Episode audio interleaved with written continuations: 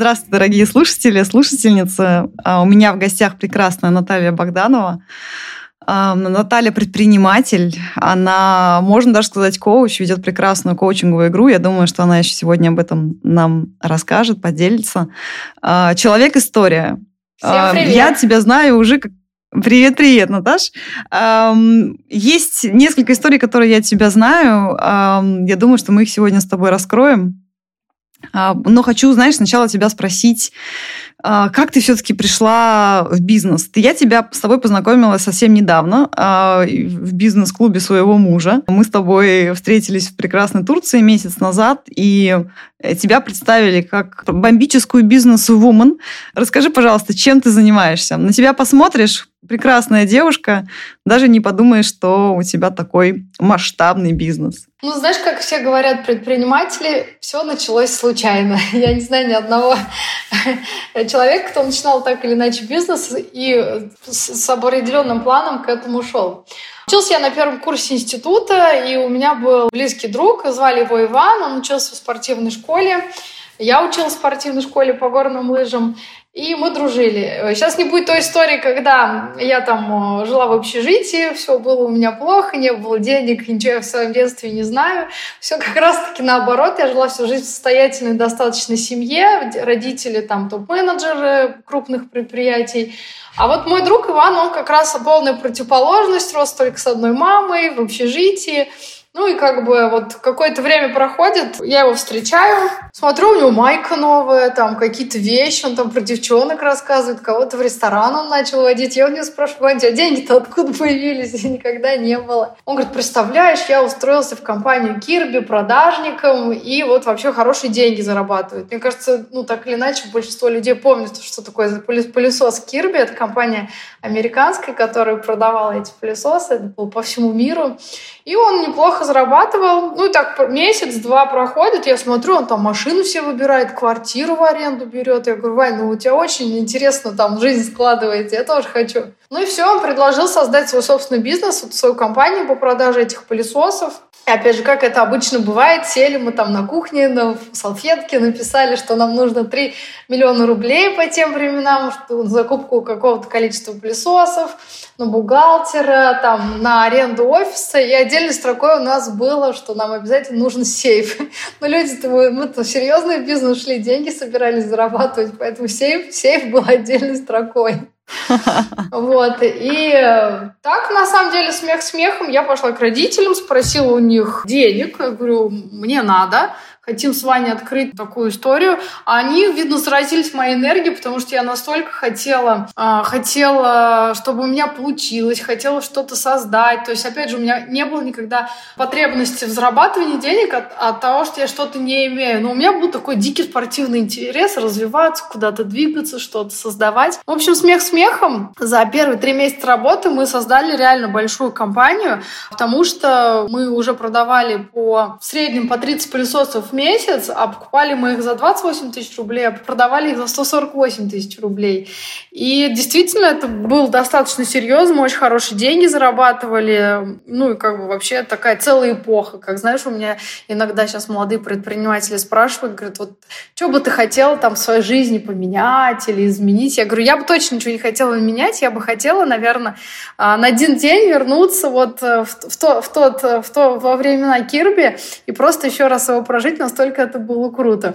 То есть я приезжала домой вечерами, ложилась в кровать спать и думала, быстрее бы, быстрее бы заснуть, скорее бы уже завтра утром, потому что мне даже спать неохота было, потому что это прям потеря времени какого-то. Вот. Ну и это все продлилось недолго, до 2014 года, международный кризис, и в один день вообще весь мир перестал что-либо покупать, и первое, что он перестал покупать, это как раз эти пылесосы. Дальше продолжилась история про то, что Ваня ушел в свой предпринимательский опыт, он там начал производить какие-то там детали для автомобилей, еще что-то. А я осталась на складе с семью пылесосами и с, с размышлениями, а что делать дальше. Мне уже все понравилось, мне уже весело, ни в какой найм я собира... не собиралась идти. У меня уже офис есть. Мы к тому моменту этот офис выкупили в собственность. И у нас клиенты наши делились на две категории. Первая часть клиентов, те, которые покупали пылесос, а вторая часть клиентов, которые говорили, что нам правда очень дорого, но нам так он нравится, не могли бы вы просто прийти к нам ковры почистить. Мы же так смеялись, что за 3000 ковры чистить? Да не за что в жизни, мы тут деньги огромные зарабатываем, тут еще ковры мы не чистили. И, в общем, этих клиентов я быстро вспомнила, начала им сама назвать и говорить, а вот помните, вы хотели, чтобы мы вам ковер почистили? Мы вот теперь вот рады прийти к вам в гости. Ну, в общем, так и перешла, скажем, компания по продаже техники в компанию услуговую, по большому счету. Так началась эпоха клининговой компании Level. Скажи пару слов, что именно сейчас вы делаете? Просто буквально пару Сейчас мы убираем а, крупные наш. промышленные предприятия по всей территории России, берем заводы, сотрудничаем а, с размером от 10 тысяч квадратных метров. У нас есть медицинская лицензия, лицензия ФСБ. В среднем убираем ну, два, два с половиной, наверное, уже миллиона квадратных метров промышленных площадей. Наши крупные заказчики там это и оборонные заводы, и там пищевые производства, такие как там Марс, Пепси, Кока-Кола и все такое. И как правильно ты говоришь, что там, если кто-то меня увидит в соцсетях, я достаточно хрупкая девушка, и когда меня встречают большие парни, говорят, ты, ты бизнесом занимаешься, ты что-то там сейчас зарабатываешь, они так у них в голове это не складывается. Я всегда шучу, я говорю, ну это я с вами улыбаюсь.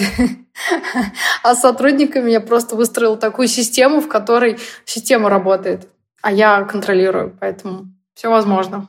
Спасибо, Наташа, что поделилась. У меня два вопроса по твоей истории. Первое, салфетка еще сохранилась, на которой вы писали. И второе, сейфом что было? Он быстро заполнился? Знаешь, салфетка не сохранилась, а сейф до сих пор стоит у меня в бухгалтерии, ему 14 лет. Он прекрасно работает. Мы его действительно заполнили очень быстро. Но представь, э, какая рентабельность бизнеса. За 28 тысяч рублей мы покупали, за 148 продавали. Мы, конечно, его быстро заполнили. Говорю, Ваня, вот открыл свое производство, а у меня вот, вот эти деньги накопленные какие-то, они у меня оставались на первые два года выживания, так скажем, некоторым сотрудникам а, на клинике, потому что после того, как закрылись пылесосы, скажем так, мы, в принципе, почти ничего не зарабатывали, ну, какие-то копейки. Потом, вот потом мы узнали, что есть такой промышленный клининг, начали ходить э, по тендерам, э, разговаривать с заказчиками, собственниками, убеждать, что мы вообще сейчас хотим такое создать. У нас такие амбициозные планы были. Поэтому они нам долго не верили, они, сказ... они все хотели услышать наш опыт. Мы говорили, что у нас опыта нет, но мы так хотим, так хотим. Они говорят, ну ладно, опыт будет, приходите. И все так длилось тоже пару лет до тех э, пор, пока я не приняла решение тупо врать. я, подумала, что пока не наврешь, ничего не получится. Поэтому... Как говорится в английском, fake it until you make it, да, типа такого? Ну, типа такого, да. И мы приходили, говорили, что мы вообще обслуживаем очень крупные предприятия, и вот эти наши заказчики, и те. А тогда не так строго было. Вот сейчас там электронные площадки, а раньше как-то особо не проверяли. Все это было вот как будто сидишь на переговорах, и однажды нам повезло на крупном предприятии. И вот когда мы их уже а, забрали, подписали контракт, и с тех пор пошли большие такие глобальные шаги в сторону развития. Наташ, э, скажи, пожалуйста, вот э, общаясь э, в бизнес-среде, видишь ли ты разницу между мужчинами и женщинами? Чем они мотивированы? И вообще, в принципе, как мужчины подходят к бизнесу, как женщины подходят к бизнесу? Или ты не видишь никакой разницы? Я вообще считаю, что это супер убеждение. Вот когда в рамках... Понятно, что в чисто физическом ну, смысле, понятно, есть мужчина, есть женщина, но я здесь больше делю на мужской и женский психотип мышления, да? То есть есть люди с мужским складом характера, складом мышления, есть и женским. И я знаю очень много парней, которые вообще там далеки от бизнеса, и свои бизнесы, если и строят, то там на каком-то эмоциональном интеллекте, на каких-то больше эзотерических вещах. Вот в моем смысле у меня абсолютно мужской психотип э, мышления, поэтому я бы здесь вот, наверное, в этом плане делила. Мне всегда было с мужчинами проще и понятнее общаться. Я очень дол- долгие, долгие годы с ними, большинство, в большей степени с ними общалась, потому что все мои заказчики мужчины, практически сотрудники огромное количество мужчин. У меня даже дети, два ребенка мужчины. Есть меня настолько окружает. И у меня это всегда было легко, классно, очень понятно, всегда по делу, ничего лишнего, особо подруг даже никогда не было. Ну, были такие какие-то, но у меня никогда не было каких-то задушевных разговоров вечерами по два часа, я это никогда не понимала. Вот. Но это опять все было до определенного момента, там дальше расскажу. Э, буквально там год назад я поняла, что девчонки это тоже прикольно, они про другое, и мне они нужны. Я смотрела, да, тоже твой Инстаграм, вижу, как ты начала сейчас немножко меняться, наверное, менять фокус своей жизни. Это очень интересно, я обязательно тебе еще задам вопрос э, по этому поводу. А скажи, пожалуйста, вот что мне сейчас интересно, как у тебя, у тебя есть семья прекрасная, двое детей, у тебя есть прекрасный партнер. Как тебе удается переключаться дома? Или тебя нет необходимости переключаться?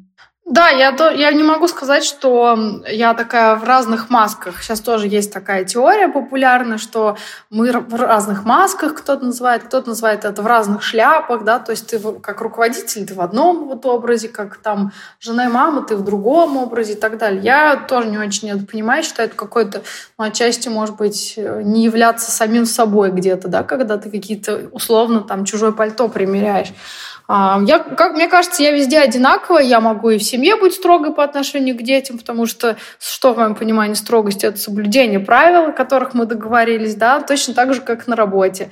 Как говорят мне, в чем секрет успеха там, воспитания там, детей? Я говорю, да все то же самое. Есть правила, о которых вы договорились, которые вам там а, подходят, и просто как бы ты контролируешь, что эти правила соблюдаются. В первую очередь еще надо себя контролировать по поводу этих правил, да, а, то есть, если, например, на работе, ну, как у меня никто не опаздывает на работе, если я сама буду опаздывать, то как я могу это просить сотрудников? Точно так же, так же, как и дома. Если мы там, например, у меня дети не играют в телефоны, там, наоборот, играют только там, вечер пятница, суббота и воскресенье, и у нас нет другого времени, чтобы они могли играть, потому что остальное время у них чем-то полезным занято в виде там уроков, обучений, спортов и так далее.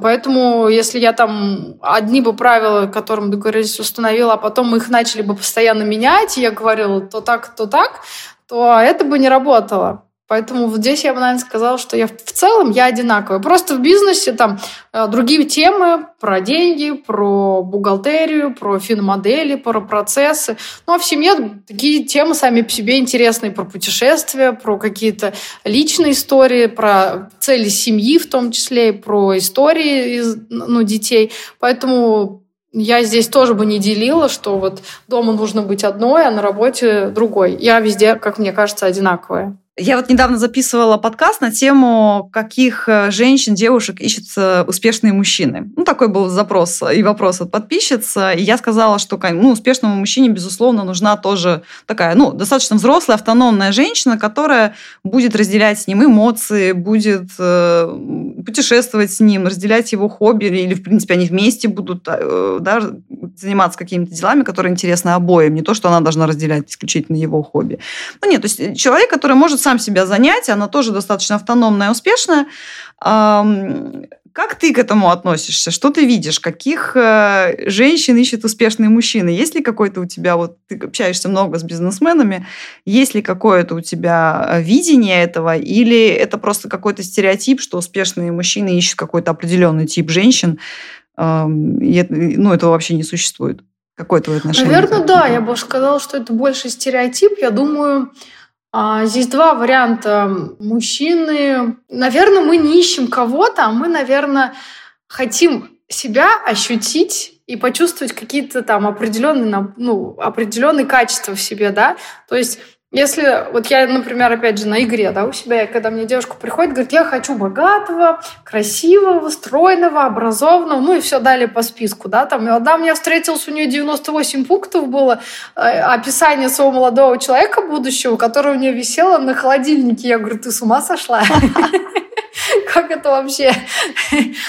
Вот, и она никогда не думала, она всегда смотрела вовне, какого, как, как, как найти того, который ее там критериям будет соответствовать. Но она никогда не думала, какой хочет она себя почувствовать с таким мужчиной.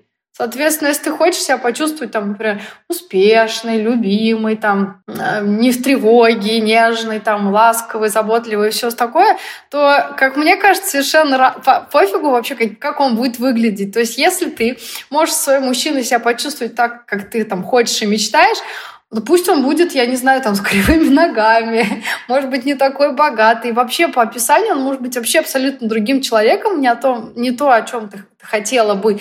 Но ты-то будешь себя такое ощущать. И вот мне всегда кажется, что нужно э, условно искать и выбирать человека вот через свое тело, через свою интуицию, через свое ощущение. А вот ты там себя классно чувствуешь. Если классно, то вообще, наверное, какие-то остальные 90 пунктов, они сами собой отваливаются. Как ты выбираешь свое окружение, как ты выбираешь своих друзей? Тебе важно, чтобы у них был ну, похожий уровень дохода, потому что понятно, что, например, можно путешествовать вместе, там что-то предпринимать, да? Или а, по каким критериям ты выбираешь? То есть, чтобы тебе просто было интересно с этим человеком, чтобы совпадали ценности, чтобы эмоционально было хорошо расслаблено?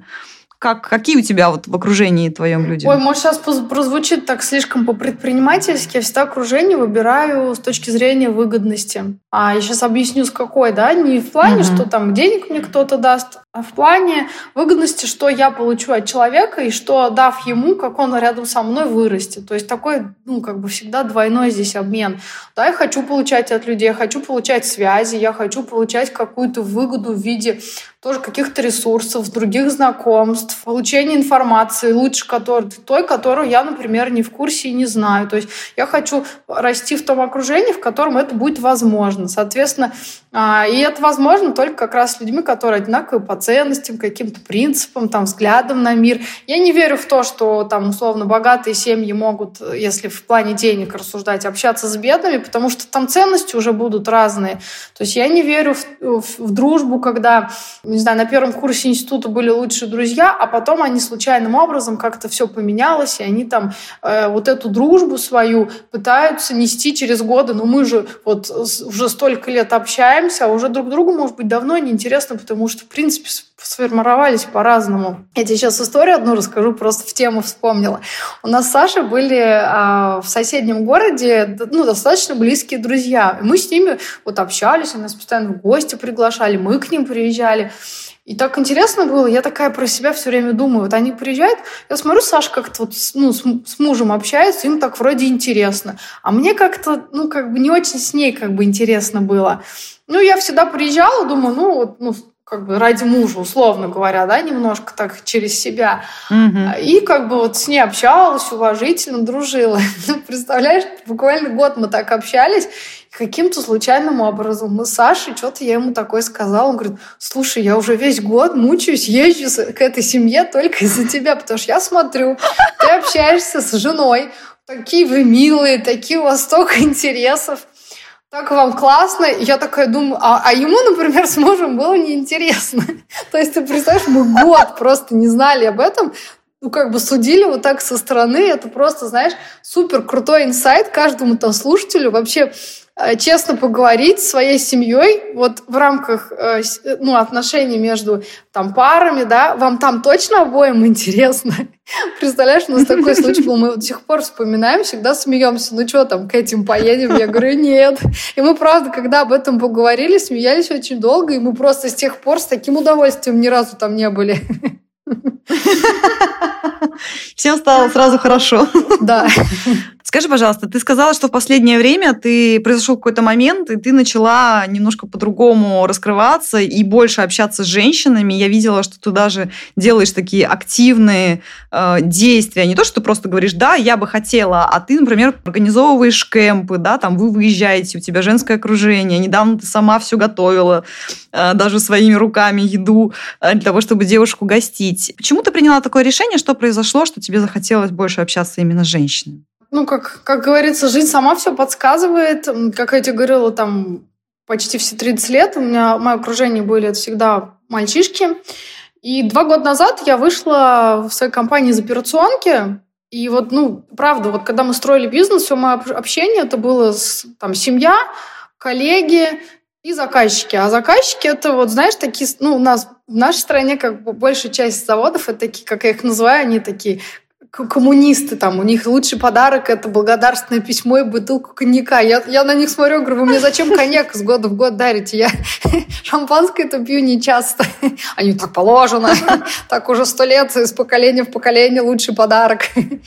Вот. И я испытала очень острую, скажем так, потребность в общении, в окружении. Вот в связи с этим вступила в бизнес-клуб «Эквиум», а, начала развивать личный бренд соцсети. То есть я какими-то такими вещами начала заниматься, которые, ну, не очевидно про бизнес, они не монетизируются, но как бы мне интуитивно, чисто интуитивно что-то хотелось там узнать. Сейчас я даже могу больше качественнее сформировать, а что же я там хотела. Знаешь, как есть у каждого свой способ достижения цели. И мой способ достижения цели был всегда такой очень конкретный, четкий план, э, точка А, точка Б, там, декомпозиция, достигаем результаты, цели. Все классно, меня всегда вставляло. Но вот как раз два года назад я подумала, что почувствовала точно, что есть какой-то другой способ достижения целей. То есть это что-то, мне кажется, про больше какую-то женскую, возможно, энергию, про где-то мягкость, про достижение цели легче способом. Потому что я не могу сказать, что мне все, все то, что я сейчас имею, мне легко доставалось. Нет, это огромное количество работы, не знаю, это Э, состояние, когда мы не опускаем руки, мы там в себе как-то возрождаем энергию, работу над собой, над мышлением, кучу всяких обучений и так далее. Я не могу сказать, что это по щелчку пальца все так легко, но меня точно подсознательно было и есть ощущение, что может быть легче. И как мне пришло в голову, что это как раз что-то с женской, возможно, энергией связано, с какими-то вещами, ну, не могу сказать эзотеричными, но совершенно что-то такое, что я не разбираюсь, я не в курсе. И как раз вот мне подумалось, что, наверное, пообщавшись с девушками, с девушками-предпринимателями в том числе, а, я там что-то узнаю. Я вступила сейчас вот еще один клуб женский, VLC есть такой в Москве, там а, почти 300 девчонок-предпринимателей, причем предприниматели такие не реснички наращиваем, а такие достаточно серьезные бизнесы. Извините, если кого-то обидела таким, такой фразой. Вот, поэтому и сейчас я вот как раз двигаюсь в этом направлении. Правильно ты в соцсетях заметил изменения, у меня там больше live-контента, если у меня был раньше только про бизнес, только про схему, структуры и так далее. И мне прикольно, если честно, саму себя какой-то новый, другой узнавать. Я не могу сказать, что я там как-то очень сильно трансформировалась, что-то поменялось, но поменял состояние, может быть, даже где-то больше удовольствия от жизни, удовольствия от результата, потому что у меня было даже так, что я, например, сижу, подписываю контракт там на 40 миллионов, и как бы, а у меня вот радости вообще нет. То есть я не умела радоваться, испытывать каких-то вообще, в принципе, эмоций. А, ну да, ну, конечно, тут мы его подписываем уже там год, например, да, там отдел продаж за него там рубится. А я поняла, mm-hmm. что ни деньги, ни, ни, ни цели меня как-то вот не радуют. И есть что-то другое. Соответственно, вот я сейчас стал свою жизнь наполнять больше общением с девчонками, придумала вот эту игру The Boss, которую там, не знаю, у меня за полгода уже там почти 500 человек сыграли. Я себя вот так вот окружаю, и я вообще считаю, что вот насколько мужчины-предприниматели крутые, настолько и женщины, и у девчонок есть иногда даже большему чему поучиться. А что это было бы, например? Может быть, что-то сейчас в голову приходит, чему ты научилась у девушек, у девочек, э, чему не научилась а, раньше? Расслабляться, отдыхать, меньше тревожиться и брать фокус не на будущие какие-то вот цели, я их и так знаю, а больше проживать момент здесь сейчас, да. То есть, то есть если э, в течение дня у меня было это там, ну, то есть мне не хватало никогда времени на тренировки, там, я никогда, правда, не любила косметологов, там, стилистов, то есть мне прийти покрасить голову, там, и косметологу это прям ну, я прям вынуждена, чтобы красиво выглядеть, но это просто состояние вынужден, вынужденности. А сейчас я, э, правда, получаю удовольствие. Я вот, мне нравится ходить. Я там даже в путешествиях и даже с семьей я себя по-другому чувствую. Можем пойти с детьми. Они там... А раньше было, знаешь, как мы придем в парк, они такие там, например, голубей кормят, радуются. Я такая странно их фотографирую, снимаю, радуюсь. А сейчас я все бросаю, иду сама с ними кормить этих голубей, что-то бегать там, на каких-то батутах прыгать. Знаешь, такое, может быть, отчасти в хорошем смысле почувствовать себя ребенком. Мы вот вроде как взрослые стремимся быть взрослыми. Можно быть быть же взрослым, но при этом быть ребенком, да. А у меня как раз, я быстро, наверное, повзрослела, у меня была все такое очень такая, ну, как бы, быстро самопонимание, быстро осознанность какая-то случилась вообще по поводу себя, по поводу этого мира. И вот сейчас, наоборот, настолько этого было много в жизни, что мне сейчас хочется, наоборот, где-то побыть больше девочкой, где-то позволить себе там и опоздать, и не знаю, поспать и какое-то больше удовольствие получить там и от массажа. Просто головой расслабилась. И это прикольно.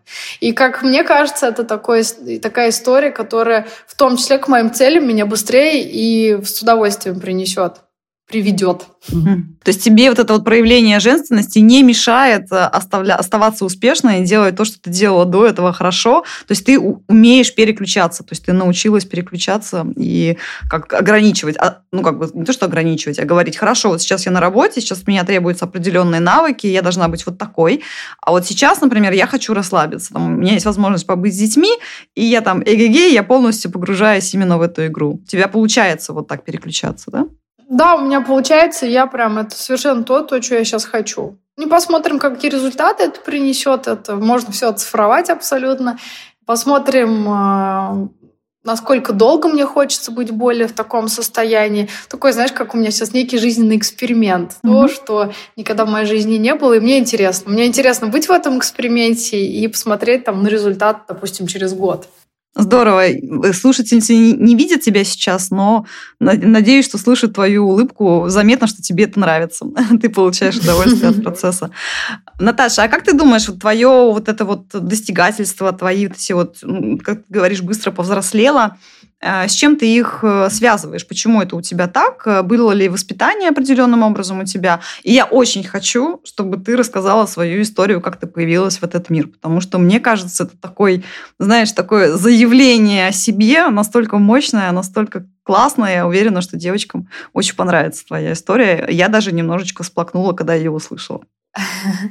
Ну да, ну я, у меня, как я, как я всегда благодарю своих родителей, папа у меня был ярким примером, как нужно зарабатывать деньги, потому что он был топ-менеджером крупной компании, и просто я всегда видела, как человек учится, работает. Я всегда видела кучу гостей, э, очень много разговоров про переговоры, про коммерцию и так далее. И знаешь, как, как это, как на, на подкорочку записывается, что говорится. И потом многие вещи, которые даже неосознанно я понимала, что я делала как папа, и мне очень это помогает. Вот. Мама мне, мама тоже была ну, достаточно таким приличным менеджером. Она мне всегда давала свободу выбора и не мешала, в хорошем смысле слова, а, делать какие-то определенные действия и выполнять свои желания. То есть меня в этом смысле не ограничивали. Мне всегда говорили, хочешь, иди пробуй. То есть мне, конечно, если где-то что-то опасно и так далее, это был, в моей жизни был вообще все виды спорта, все экстремальные виды спорта, самые страшные горки, там, ну все, все было. И меня никогда не запрещали. Мне говорили, иди пробуй. И вообще, то есть, когда не запрещают ребенку, вот я сейчас твоих тоже так воспитываю, мне кажется, сам человек уже, когда более-менее хотя бы там 12, 13 и дальше лет, он уже сам может оценить уровень опасности, да. Мы говорим про какие-то такие нормальные вещи, понятные. Вот. Ну и как вот ты мне тогда тоже сказал, да, что воля к жизни и страсть к жизни у меня родилась с самого рождения. А у меня мама была, когда беременная мной, они решили в 6 месяцев беременности с папой зачем-то на второй этаж затащить рояль. Я не знаю, как им это в голову пришло. С большим животом опереть рояль в подъезде. Вот, у меня начались роды, естественно. Вот, я родилась с шестимесячным ребенком на кило двести, и тогда, ну, типа, меня даже не рассматривали как потенциального человека, потому что в то время таких маленьких не выхаживали. Ну, положили меня там в какую-то барокамеру и говорили, ну, покормили, ну, все как положено там делали, но это, скажем так, в виде большого исключения, типа, посмотреть, быстрее, быстро умрет или, или, или не быстро. Вот. А я такая, как я говорю, я шустренькая оказалась, я начала расти, э, там развиваться. Мам, маму уже выписали из больницы, она стала ко мне каждый день приходить, кормить. Э, бабушка как принесла свою любимую этот оренбургский платок, э, козье молоко, они мне рассказывали. Я вроде как ничего, ничего. Причем у меня других отклонений каких-то серьезных, как я поняла, там на физическом уровне не было, там ни сердцем, ни с мозгами, а вот чисто физически как бы еще не до выросший ребенок. Вот, потом, представляешь, приходит однажды моя мама в больницу, и там, ну, такие же ну, девушки, женщины, которые к своим малышам приходят. И одна такая носом шмыгает. Мама ей говорит, ты что сюда вроде приперлась? Э, тут нельзя, там же все вообще супер стерильно. Она говорит, да я сейчас быстренько на пять минут зайду, там грудь дам, покормлю и уйду. Мама говорит, ты что, с ума сошла? Ей так не понравилось, она, представляешь, идет к главврачу, пишет расписку, что она меня забирает под собственную ответственность, и больше я типа в этой больнице лежать не буду. Представляешь, она меня забирает, и через несколько дней все дети, которые лежали со мной, умирают такая, как Невероятно. Ну, вот все говорят, да, что воля к жизни у меня был в первый месяц жизни было две, две, два шанса вообще умереть. Еще там только родившись. Поэтому, ну и по большому счету я всю жизнь живу, там, не знаю, ППФУ. Я, я мало болею, у меня достаточно хороший иммунитет. Ну, понятно, что я там за собой слежу и все такое, но, угу. наверное, все должно, что все, что должно было со мной случиться, у меня случилось в первый месяц жизни. В рубашке, не знаю, в десяти рубашках ты точно родилась, как минимум. Защита у тебя какая-то есть от Вселенной. А скажи, пожалуйста, о чем, о чем ты мечтаешь? Вот если ты прям вот можешь смело. Мне есть ощущение, что ты мечтаешь масштабно. Вот ты масштабный человек, мне кажется, у тебя и мечта такая масштабная. Ну, знаешь, как если разговаривать двумя уровнями, уровнем там каких-то базовых потребностей, то я мечтаю о своей империи. Я хочу, чтобы моя компания была международной, крупной, чтобы там больше, чем 30 тысяч сотрудников работало. А, я хочу умереть в 102 года бабушкой, старенькой, живя или в Швейцарии, или в Германии, в Баден-Бадене, попивая кофе и там, не знаю, проводить совещания какие-то онлайн, э, встречать внуков, правнуков. То есть я прям четко вижу свою картинку, как я буду выглядеть, какая я буду сухенькая, стройная старушка, старушка с кубиками на прессе, в браслетах до локтя, с помадой на губах там.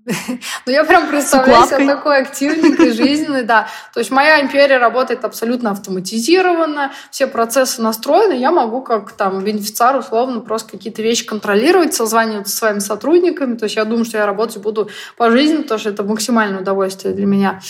И если разговаривать уровнем миссии, то мой смысл жизни вообще это давать смысл э, другим. А, это в виде меня как работодателя, в виде моих идей. Я по натуре вообще генератор идей. Ну, мне это супер легко дается, начиная с, с не знаю, там, от идеи бизнеса масштабного, заканчивая решением какой-то проблемы. То есть я вообще не знаю, что такое слово проблема. У меня любую проблему, даже не свою, есть как минимум там 3-5 вариантов решения, даже если люди это не понимают. А мне это легко дается. Вот. То есть а, давать смысл людям через, эм, в том числе, свой контент, да, потому что мне полезный очень контент. Я всегда рассказываю какие-то истории, которые так или иначе пригождаются людям, и я вижу огромную обратную связь, потому что люди меня благодарят, они мне постоянно пишут, рассказывают, как было ценно, полезно, и они это вообще никогда не думали. Ну, плюс и вот если ты посмотришь, в принципе, вся моя жизнь, она так или иначе вся пронизана определенным смыслом. А, то есть мой бизнес, он не, ну, не чисто, типа не полы мы моем, там, на, допустим, в компании Pepsi, а мы участвуем полноценно в процессе производства продукции и делаем ее качественнее. То есть даже так, через B2B сферу мы как-то все равно доходим до конкретных потребителей, о них там заботимся. Опять же, игра The Boss моя, она абсолютно про смысл, да, потому что если человек приходит с какими-то проблемами, незнаниями или э, другим, то абсолютно точно уходит в полном восторге с пониманием, а что ему делать дальше, или что ему мешает, или чем его, его ограничивает там движение вперед. И мне вот от этого внутри очень кайфово. То есть это же нескончаемая история, то есть это можно каждый день этого делать больше. Это ну, то есть я даже с прихватером, когда разговариваю, он говорит, о, у меня вот это не получается. Я говорю, сейчас, подожди, ну, рассказывай больше. То есть у меня каждый день, в принципе, состоит из огромного количества людей, из общения, и каждые люди, да, осознанно, неосознанно, получают от меня какую-то информацию. Вот это, знаешь, как не, не сейчас не хвалюсь, это просто я уже на уровне какой-то механики понимаю. Сегодня была девочка у меня, не у меня, я зашла, я, короче, узнала недавно вот в своем лагере, что есть такой моментальный загар. Ты когда встаешь в какую-то камеру, у тебя такой штучка как пшикают, и ты такой mm-hmm. загорелый становишься. Я вообще никогда про это mm-hmm. не знала. Думаю, она меня пригласила Говорит, приходи попробуй. Я говорю, ой, интересно. Я прям, я к ней прихожу, и она у меня, как у предпринимателя, спрашивает. У нее услуга это стоит полторы тысячи рублей. Она у меня спрашивает, слушай, ты подскажи, пожалуйста, я так уже хочу давно поднять цену на услугу на свою, чтобы это там 1700, 1800 стоило. Но я, не, ну, как мне неудобно, как это сказать клиентам. Вот она все время это откладывает, откладывает. Я говорю, да не надо тебе вообще, как это объяснить, типа, клиентам, что вот я сейчас, я говорю, а зачем им что-то объяснять? Ты же для себя принимаешь решение, это же ты какую-то потребность испытал. Не надо ничего никому объяснять, у тебя клиенты ходят все состоятельные, ты просто говоришь, что ты повышаешь цены. Она такая, ну да, интересно. И просит меня, ну, как бы оплатить за свою услугу, и я ей оплачиваю 1800. Я говорю, смотри, вот я тебе сейчас первая. Она мне говорит, с вас 1500. Я ну, специально, чтобы она не видела, оплатила 1800. Я говорю, вот смотри, с этого момента ты имеешь право оплатить после меня, оплатить, чтобы все тебе столько оплачивали. Она ушла, я просто хожу, она начала плакать. Она О, говорит, ну, я теперь по-другому не смогу. Но ты, ты у меня хотела способ? Я говорю, и вот тебе способ. Все так быстро решается. Я готова поспорить, что она больше никогда не будет 1500 брать с этого момента. Классно. Мне кажется, это большое счастье иметь рядом с собой такого человека, как ты, который не только генерит идеи, но еще и дает э, поддержку, подталкивает и ну, просто помогает в этом вопросе. Это здорово. Расскажи, пожалуйста, про свою игру The Boss. Она родилась тоже потому, что ты хотела дать смыслы другим людям и помогать им? Как так получилось? Насколько я понимаю, ты сама работала с коучами или общалась с коучами, и потом тебе захотелось воплотить это в такую вот в игровую форму.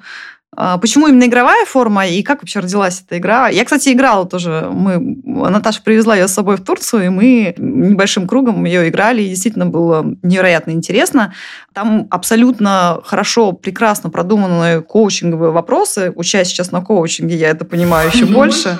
И есть еще момент игры и, наверное, какой-то вот немножко, может быть, мистики, которой нам порой в жизни не хватает. Это здорово, комбинация просто идеальная. Расскажи пару слов, как родилось? Э, а, что родилось не от дать? потребности давать смысл, а родилось я пошла в личный бренд, опять же, наспор, э, я никогда не в соцсетями не занималась. Тут э, один из резидентов Эко меня начал уговаривать говорит, ты что не начинаешь в соцсети вести? Это сейчас так популярно, это модно, это приносит больше клиентов, то это прям сплошные выгоды. А мне было не очевидно, как у меня B2B сфера, и мы оказываем услуги заводам.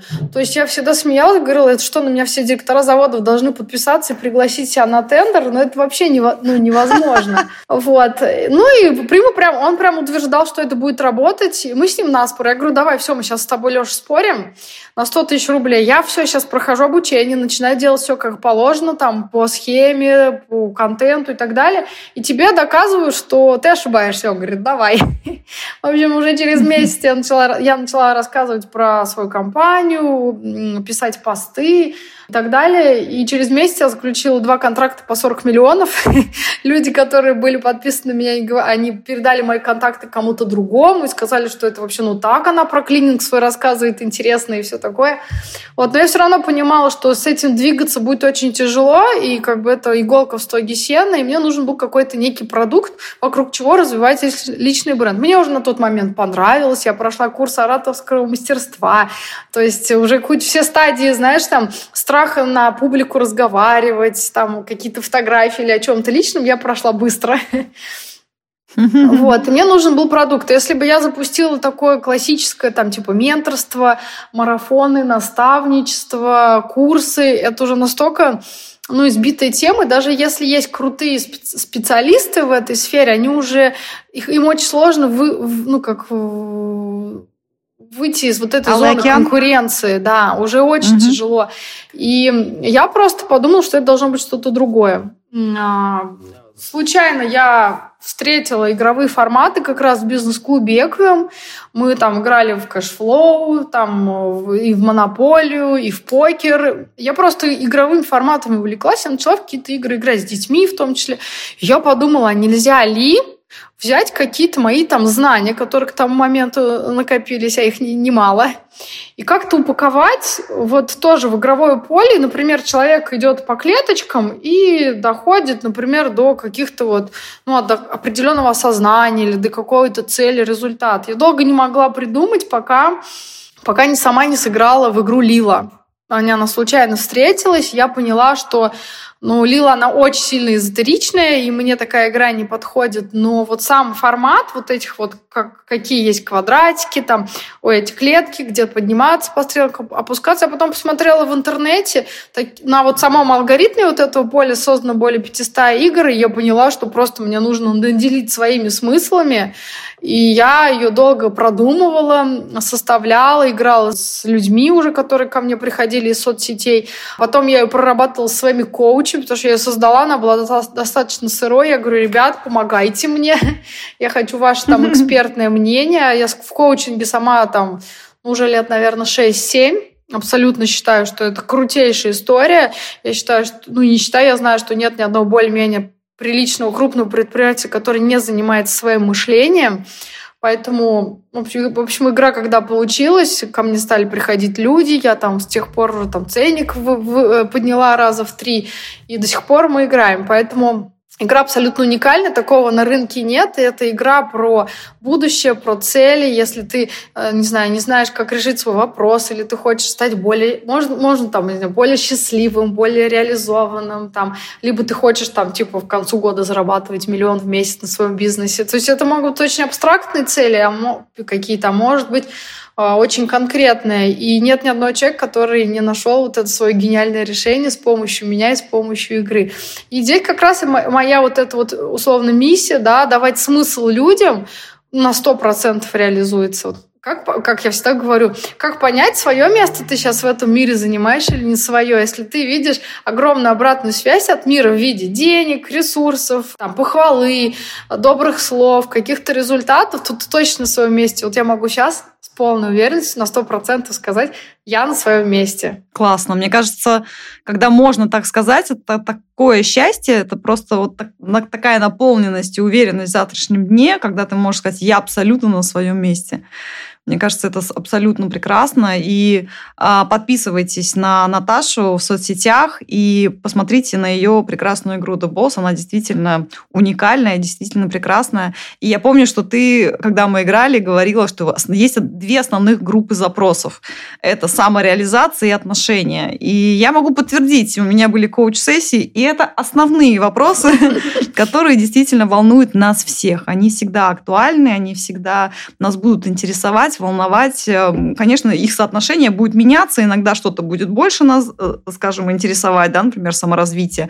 Когда мы уже поняли, там, самореализация, реализовали себя, она, может быть, захочется больше в отношения и так далее. Поэтому игра классная, посмотрите, обратите обязательно на нее внимание. Я сейчас вижу тебя, и справа от тебя есть такой билборд с картинками. Mm-hmm. Скажи, пожалуйста, это твоя доска визуализации или это что-то по бизнесу? Да, это доска визуализации, там есть много чего по бизнесу. И я никогда в эти вещи, как я тебе говорила, там я не про эзотерику, не про... Э, типа, я не верю в то, что можно нарисовать какие-то картинки, наклеить фотографии, у тебя это сбудется. Но так как у меня этот год необычный, трансформационный в первую очередь для меня, и я, мне стало просто со стороны прилетать отовсюду, что все делают эти доски визуализации и так далее. Я тоже сделать решила, но мне так сам процесс понравился. Вот там у меня э, 7 пунктов. Это вот The Boss Community я хочу, 100 человек. The Boss Community — это свою игру я не только веду, я ее продаю как франшизу. У меня сейчас больше 10 ведущих, я хочу, и потом те, или те люди попадают э, в наш клуб, комьюнити, мы там с ними дружим, общаемся, путешествуем и так далее. Вот, я хочу, ну, там написано 1,1 миллион подписчиков, мне супер, ну, как бы нужна и нравится известность, это мой супер инструмент, то есть не просто, это, знаешь, такой тупой, хочу быть популярной, хочу подписчиков. Нет, я хочу, я знаю зачем, мне это надо, это абсолютно мой инструмент для достижения цели, в том числе обеспечения себе безопасности. А, я хочу в месяц зарабатывать 10 миллионов рублей. Это вполне реальная цифра вот, на, на этот год. Ну, хочу всякие вещи, там, девочкины, там, сумочки, платьишки, туфельки, пиджачки.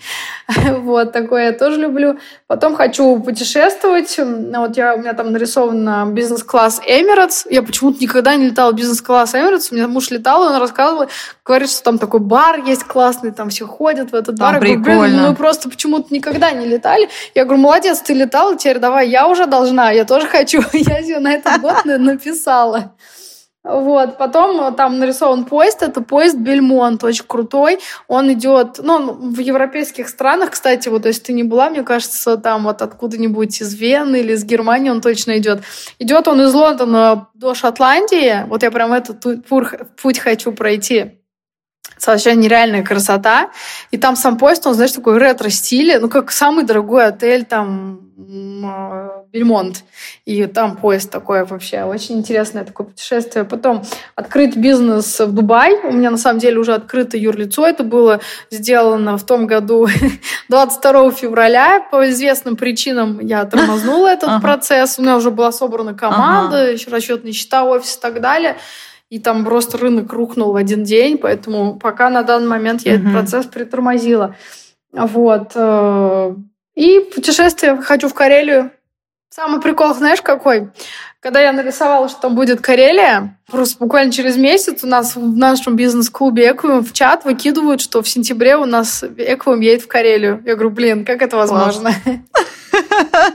Я тебе сейчас тоже расскажу историю. Я не знаю, насколько это мистика, не мистика, о чем ты сейчас говоришь, но у меня есть ощущение с точки зрения психологии, что наше просто зрение и наше внимание, ну, как-то так настраивается, что мы эти вещи начинаем замечать. Моя теория, не знаю, может быть, есть какая-то мистика, но я вот буквально а, позавчера или пару дней назад а, говорила о том, что я планирую сейчас поездку на три острова. Это Великобритания, Исландия и Ирландия. Мы хотим mm-hmm. летом с супругом поехать на три недели. И я сейчас ищу различную информацию, как наполнить эту программу. Мы хотим по неделе на каждом острове. И сейчас ты мне рассказываешь про шикарный поезд из Лондона в Шотландию. Мне кажется, что программа вот как минимум на этот остров у меня уже есть. Так что спасибо тебе большое. Класс, посмотри, да, это очень а знаешь, еще у меня какой интересный вопрос возник эм, вот по поводу подарков, всяких девчачьих там сумочек и так далее. Знаешь, женщины часто, я слышу, что хотят именно подарки от своих мужей, партнеров, э, чтобы он там дарил и цветы, различные сумочки э, и, и красивые вещи. У тебя муж тоже бизнесмен. Тебе важно, чтобы он тебе дарил такие подарки? Или ты, в принципе, говоришь, я сама себе могу это купить, мне это не важно? Нет, мне важно, чтобы он мне дарил, и я могла сама себе купить. Ну, то есть... Зачем э, выбирать, да? Да, зачем выбирать? Классно, когда там он мне дарит подарки, я не знаю, цветы, даст, может просто давать деньги, все что угодно. Но это не говорит о том, что я не хочу и сама каких-то своих целей добиваться. Классно вот это вот, знаешь, как самоощущение а что я, то, я, я могу, то есть это даже ощущение какой-то некой а, би, ну, безопасности, может быть, это ощущение, ну, это, наверное, вот сейчас это называют осознанности, да, то есть у меня есть такая внутренняя суперсила, опора на себя, вот, и, и то есть мне не страшно, что со мной может что-то завтра случиться, да, мне не страшно, что мы там э, можем оказаться географически в другой стране, э, я не знаю, случиться какие-то чрезвычайные происшествия, там, не знаю, с экономикой, с политикой и так далее, вот прикинь, мне не страшно. Почему? Потому что я знаю, что в какой бы точке мира я ни оказалась, в каких бы условиях, неважно, с семьей, без семьи, может в один день произойти все, что угодно. Но я точно знаю, что я вот настолько ну, прокачиваю свой мозг, обучение, там, языки и так далее, что где бы я ни оказалась, я по-любому вывезу. Вот по-любому, я заработаю, я подстроюсь, я договорюсь. А, вот я свою жизнь все равно сделаю и построю так, как вот мне нравится, так, как это будет. И это дорогого стоит, потому что прикольно, что и как бы может муж содержать и полностью обеспечивать, но вот этого ощущения с опоры внутри на себя ни один человек не может добиться, э, не имея ее. То есть ее нужно строить для себя. И вот это жить с этим ощущением, это не про деньги офигенно. Я полностью с тобой согласна, потому что у меня тоже такое есть. Я вот прям убеждена до глубины души, до каждой клеточки, что я справлюсь. Ну, то есть у меня уже было там сотню разных э, способов и, и, и случаев, когда я это сама себе показала. И вот эта опора, про которую ты говоришь, она, безусловно, важна в том числе и для отношений, да, потому что э, там, мне часто задают э, девушки вопрос, а как сделать так, чтобы мужчина никогда не ушел или еще что-то, да, вот то есть есть постоянно страх, что он идет. Но у тебя как бы, и у тебя, и у меня есть полное ощущение, что, блин, ну вот с этим партнером сейчас классно, сейчас все здорово. Но если вдруг что-то произойдет, мой мир не рухнет. У меня настолько богатый, интересный, mm-hmm. я настолько как бы автономная личность, что я справлюсь, ну, практически с любой ситуацией, да. И мне кажется, вот это вот ощущение опоры, уверенности, стабильности, может себе дать только сам человек. Никто тебе не сможет его дать. Потому да. что это нужно ощутить, это нужно встроить в свою вот свой опыт, свою систему, чтобы, соответственно, отталкиваясь от него, да, ты как, как фундамент такой, отталкиваясь от него, ты можешь уже строить все остальное. Наташа, спасибо тебе огромное за прекрасный разговор. Мне было так интересно услышать все твои истории. Я буду еще сама его переслушивать, потому что много интересного для себя тоже услышала. Я безумно счастлива, что мы с тобой познакомились. Спасибо тебе большое, что ты была сегодня с нами.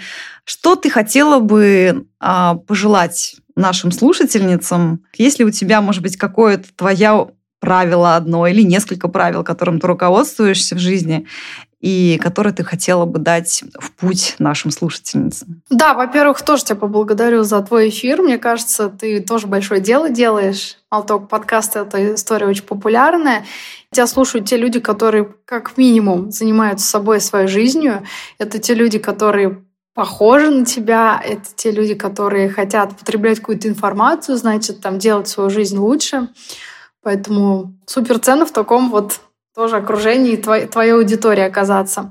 И как раз отсюда и мое такое как может быть и правило жизни, да, я всегда говорю, занимайтесь собой своей жизнью. Не надо жить чужими жизнями, не надо жить ради кого-то, ради чего-то, вопреки, за или потому что.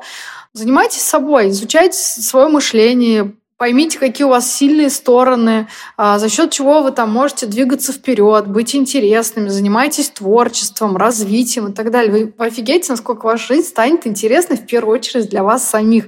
И вот когда есть ты и твоя интересная жизнь, все остальное чудесным образом происходит. Но тоже чудесно, да, у вас прекрасная семья, классные друзья.